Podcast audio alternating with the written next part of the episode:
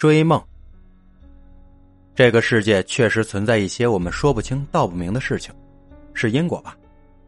我一直在想，应该是上辈子我欠了他，所以这辈子换我来还他。为什么这么说呢？因为我爱人在二零一四年十一月突然离世了。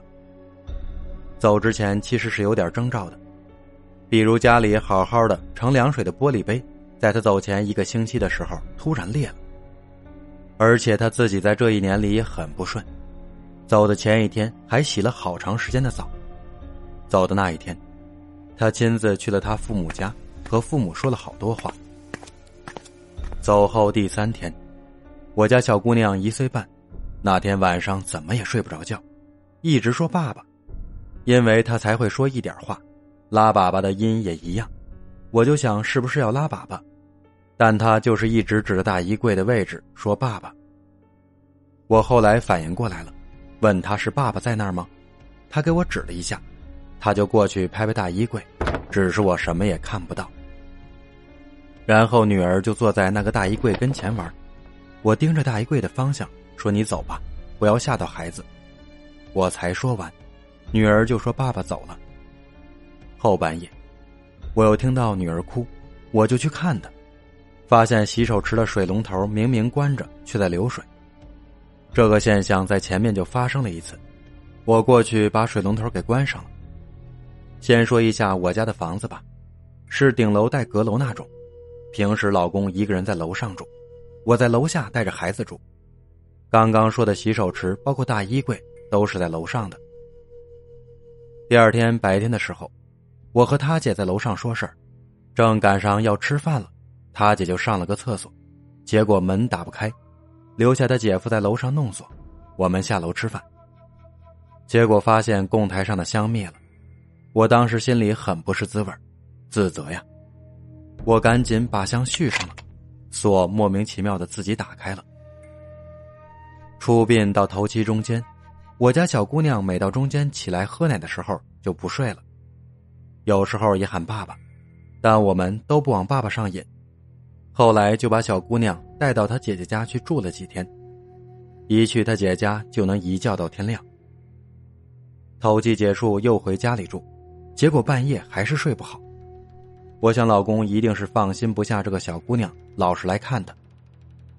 又到晚上的时候，我就写了张条子，内容就是：如果你回来了，不要打扰孩子，对他身体不好。我把条子放在了厕所的凳子上。他以前经常在厕所里抽烟，我想他如果回来了，一定能看到。灵魂不能触碰到东西，但肯定可以看到。结果那天晚上，我和大儿子睡在楼上卧室，小姑娘和她姥姥睡在楼下卧室。我半夜的时候梦魇了，我似乎听见厕所里我放的纸条发出了轻微的沙沙声，又感觉有人进来了。这时，我想努力使自己灵魂出体。当时也是看帖子看多了，说在梦魇的情况下最容易灵魂出窍。我想和老公见上一面，再说说话。可惜他好像不想见我，突然把我的梦境切换到了另外一个场景。后来可能是我太执着了，我终于梦到他了。梦中，我俩上了同一辆巴士，车上只有我们两个人。我从前门上的，他从中门上的，他像从前一样和我开玩笑，藏起来。我正找他呢，他突然就起身看着我。我记得很清楚，他穿了一身崭新的西装，站在两排椅子中间看着我微笑，没有露齿的微笑。然后我醒了，我痛哭流涕，因为他走的时候就穿着那身西装。七夕那天，我们去坟上看他。一切都正常，直到要走的时候，我们从他墓前扫了好多垃圾，想着放到车上带到山下的垃圾站去扔了。后来想想，应该是这个举动不对。准备走的时候，车怎么也发动不着，把垃圾放下来还是发动不着，最后叫了维修的人上来强行打着，开到店里一看，说是有根线松了，然后那些垃圾里，有一张别人墓碑上的照片。我想，可能是因为我们把不该带的东西带走了，我老公才让我的车子出问题的。好让我们自己发现原因。七七下来没两天，我一个好朋友突然到办公室告诉我，说前晚做梦梦到我老公了，说冷得很，要一床被子，还要一桶水，要带盖子的。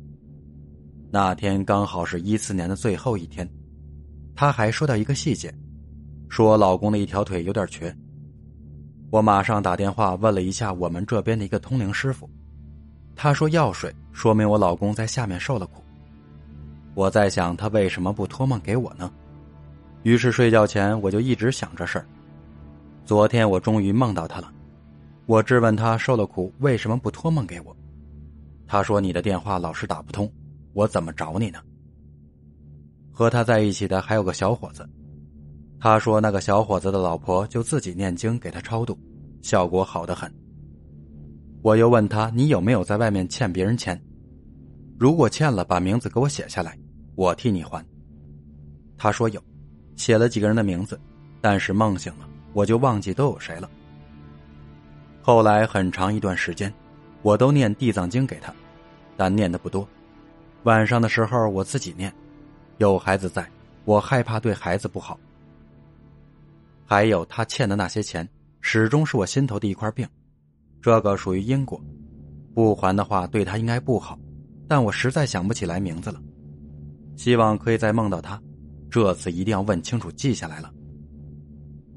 以上就是我和老公的事儿，希望他在那边一切安好，早入轮回。好了，本期的故事到此结束，感谢您的收听，如果您喜欢本节目，请订阅转发，多多留言。咱们下期见。